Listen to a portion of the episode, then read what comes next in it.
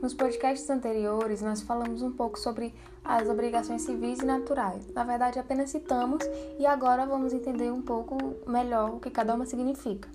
A obrigação civil é aquela que permite que seu cumprimento seja exigido pelo próprio credor mediante ação judicial.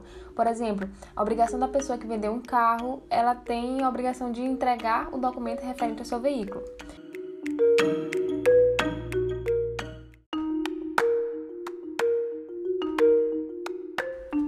Já a obrigação natural permite que o devedor não cumpra e não dá o direito do credor de exigir sua prestação. Entretanto, se o devedor realizar o pagamento da obrigação, não terá o direito de requerê-la novamente, pois não cabe o pedido de restituição. Lá no artigo 814 do Código Civil diz assim: as dívidas de jogo ou de aposta não obrigam o pagamento, mas não se pode recobrar a quantia que voluntariamente se pagou, salvo se for ganha por dolo ou se o perdente é menor ou interdito.